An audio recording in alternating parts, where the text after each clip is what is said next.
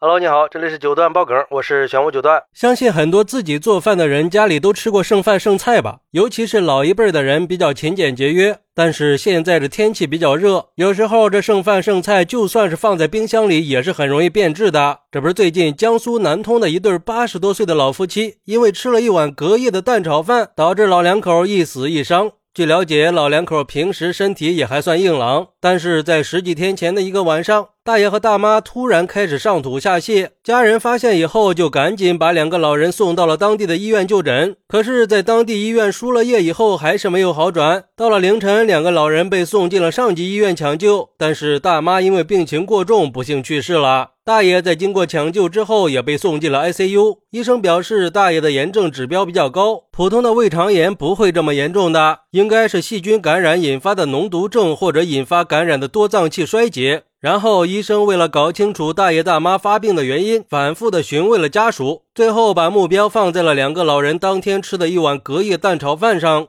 而且医生也提醒我们，夏天天气比较热，细菌繁殖很快，冰箱的制冷只是延缓了细菌的繁殖，加上冰箱里也存在着对人体有害的嗜冷菌，而隔夜菜被细菌污染以后，就会容易引发腹泻和脑炎这些，所以冰箱里拿出来的隔夜菜一定要彻底的加热，一般在煮沸以后两到三分钟以上。但是对于老年人、孕产妇、孩子和慢性病人这些免疫力低下的人群，就要谨慎食用了。最后，大爷在知道了导致他们生病的原因以后，也很后悔的表示，早知道隔夜的蛋炒饭能有这么大的危害，他和老伴儿是肯定不会吃的。哎，这谁能想到一碗剩饭要了人命啊？去年咱们也说过关于剩饭剩菜的危害，确实是很容易导致食物中毒，就是没想到会这么严重啊。而对于这个事儿，有网友就说了：“其实这是很多人都会有的错误认知，不管是年轻人还是老年人，都喜欢直接从冰箱里拿出东西就吃。除了夏天热想吃凉的以外，更主要的是很多人都想偷懒儿，不想做饭也不想热饭，才让自己处在了危险之中。看来这个毛病是得改一改了，尤其是家里的老人，还是要多关心一下的。毕竟他们已经习惯了吃剩饭剩菜，但是老人家身体免疫力本来就差，更容易导致严重的后果。都已经。”省吃俭用一辈子了，不要因为一点小事儿在身体上出了大事儿啊！不过也有网友认为，家属提供的信息说是十几天前吃了隔夜的蛋炒饭，但是真的是因为隔夜蛋炒饭吗？会不会是其他的食物呢？我觉得隔夜蛋炒饭并不一定就是唯一的元凶，因为两个老人出现症状以后，在当地医院也治疗了，效果不好才转进上级医院的，这说明病情是有一个发展过程的。很可能是老人前几天吃了某些食物导致的，也说不定啊。再加上老人已经八十多岁了，基础病的影响应该也是比较严重的。就是退一步说，就算真的是因为蛋炒饭，那这个蛋炒饭可能也只是捅破了那层窗户纸而已。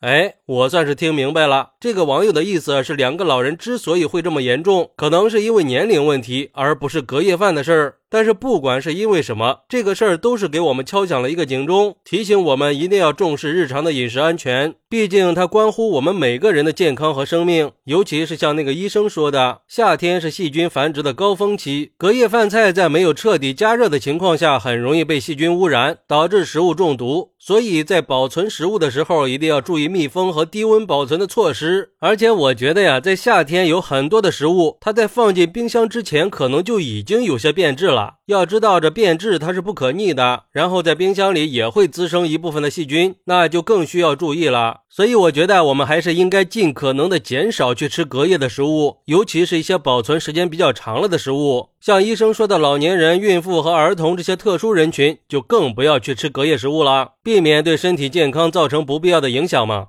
好，那你平时有吃剩饭剩菜的习惯吗？快来评论区分享一下吧！我在评论区等你。喜欢我的朋友可以点个订阅、加个关注、送个月票，也欢迎点赞、收藏和评论。我们下期再见，拜拜。